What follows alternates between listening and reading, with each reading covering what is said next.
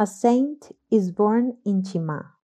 The burning candles intensify the whiteness of the lime, still damp on the tombs. The paper roses, black and purple, are stuck to the wooden crosses like enormous butterflies. The gathering of country people overflows the small cemetery, a patch of high ground in the middle of the swampy plain. To the group of townspeople are added those who have been traveling on foot for several nights through the marshes and the mountains. Religiously, they are making their annual visit to their dead, driving their knees into the mud. They make the sign of the cross and tell them all that has happened during the year as if the dead were listening. Indeed, they do hear them. On the inside of the niches, their voices grumble in nasal tones.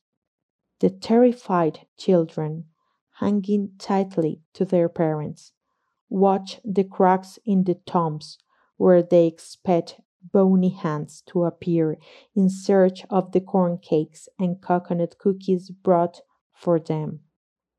Today, the Day of the Dead, the deceased clean their own bones, dressed in their finest shroud, and with the same flirtatious ways of a country girl, adorn their hairless heads with flowers of the Saint Ignatius, bean, and heliotropes, gathered in the fields at midnight.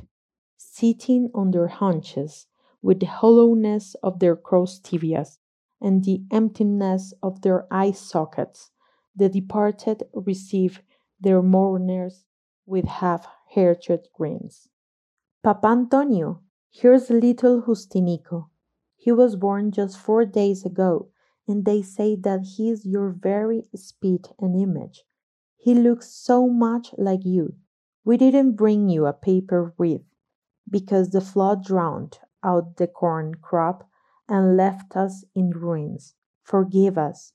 By the isolated tomb in the corner, surrounded by stakes and barbed wire, among the flicker of the candles, Edwiges talks with her lover.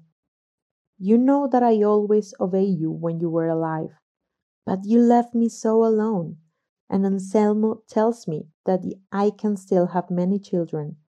Please don't think badly of me.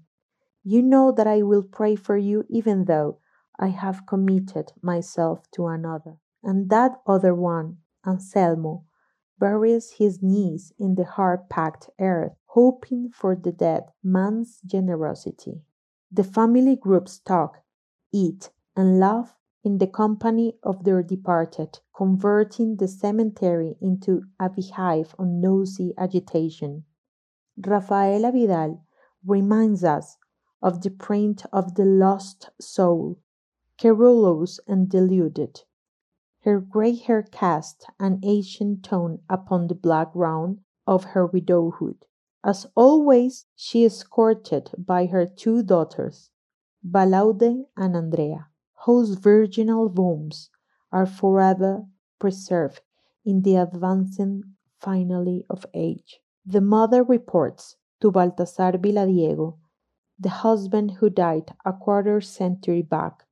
And as to our little Dominguito, he's now reached thirty-three, with our growing more than a yard. He seems to shrink a little more each day. The poor boy, as I have told you, can only move two fingers on his right hand. Every day he gets heavier because his bones and flesh are turning to stone. Your daughters, whom you see before you, have sworn by Saint Emidius not to marry in order to look after him. Pray there in heaven for God to take pity on him, because the doctors say that there is no cure, the witch doctors say that he's under a spell. Please find out something. This year, Padre Berrocal has come to sing the prayers for the dead. He wants to put an end to the unruliness of the sacristan Jeremias, who substitutes for him by reciting bad Latin, which he doesn't understand. He is a good priest, loved by everyone, he freely gives his blessings and accepts without complaint the alms, which the people spontaneously present to him. The greater part of their gift does not remain in the town. They are turned over to God, and God distributes them, he says. It is rumored that the Archbishop of Cartagena recriminates him for not demanding of his parishioners the payment of the tithes, but these admonitions, if it is true that he receives them, do not diminish his charitable nature. Upon finishing his prayers by one tom, the mourners pull on his cassock to guide him toward another. The traditional rainstorm of the Day of the Dead, as certain as death itself, is already straining the clouds above the crosses. Storm does not frighten the mourners as much as the night, which threatens to surprise them inside the cemetery with their dead and their votive candles. Padre, pray three Ave Marias for my sister. These nights her soul is again wandering around the room where she died. We will help to relieve her of her suffering, my daughter. Suddenly, the lightning flash blots out the light of the candles, and the crosses tremble at the impact of the thunder. For an instant the overwhelming silence of cemeteries caught in a full moon can be heard. In the distance a dog howls in cowardly tones. The unanimity of their voices is accentuated as the people cross themselves. Soon, Padre, the water will be upon us, whispers the sacristan. The first giant drops discolor the paper red. The umbrella, which the acolyte holds in readiness, is opened and the mourners want to take shelter under its protection. A desperate shout erupts. Fire! Fire! The flames and smoke swirl up and over the houses of palm thatch.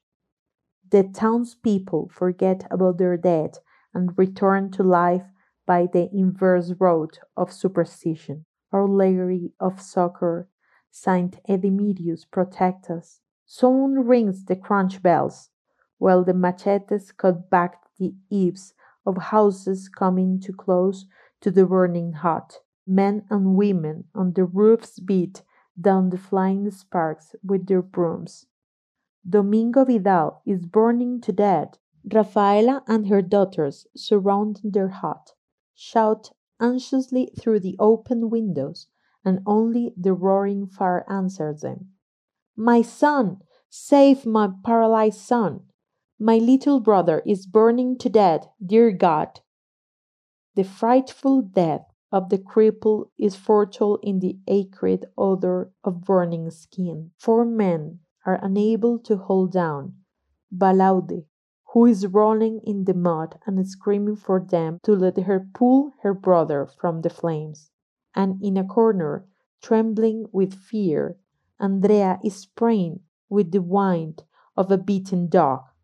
The mother's choking voice is a stream of shouting, Saint Emidius, don't let my son be cooked alive. There inside he's screaming. The priest throws aside his cap, gathers his cassock into a knot around his waist, and jumps through the flaming timbers. Get back, Padre! You are going to fry too! His clothing catches fire, and the smoldering palm leaves fall around his shoulders. In the middle of the dense smoke and fire he orients himself by Domingo's screams. The smoke chokes him, and his burning trousers scorch his skin.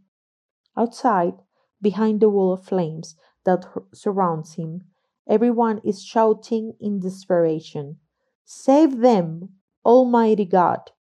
The rain, until then light, suddenly becomes a heavy downpour. The fence is smoking and the burning roof caves in. A suffocating cloud darkness the whole town, and before the amazement of all the people, covered with flames, the priest comes out the debris with Domingo in his arms. They hurl calabashes of water on him, and they pull away the pieces of his smouldering cassock.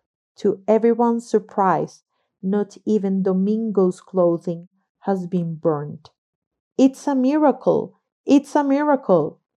Overcome with emotion, they all want to touch his hair, and they tear apart his shirt, which the fire did not burn. The priest pushes and shoves them back, preventing them from using their fingernails to claw at Domingo's hard skin, still hot. For the love of God, you've gone crazy! Leave him alone! You are going to kill him! Jeremias manages to hold him back with kicks and blows long enough to take refuge in the church. Drained of all energy, after closing and locking the doors, Padre Berrocal exclaims, Holy Virgin, they have gone completely mad. He can't believe that those who only moments before were begging on their knees for his blessing are the same people now wildly shouting, he wants to see Domingo sanctified. Let us see the miracle. Incredulous! He observes with astonishment Domingo's clothes. He looks for burns, but not even his hair has been signed. Standing behind him, not daring to touch him, Jeremias listens to the priest. You will have to take care of him until those idiots come to their senses. The poor Vidals have been left without a home. The sacristan, cold and trembling, confirms this with a nod of his head. Water drips from his pants legs, forming a puddle on the dirt floor on the church of his he had urinated. Outside in the atrium, infected by their superstitions, the people are beating on the door and shouting. God has designated Dominguito with a bolt of lightning.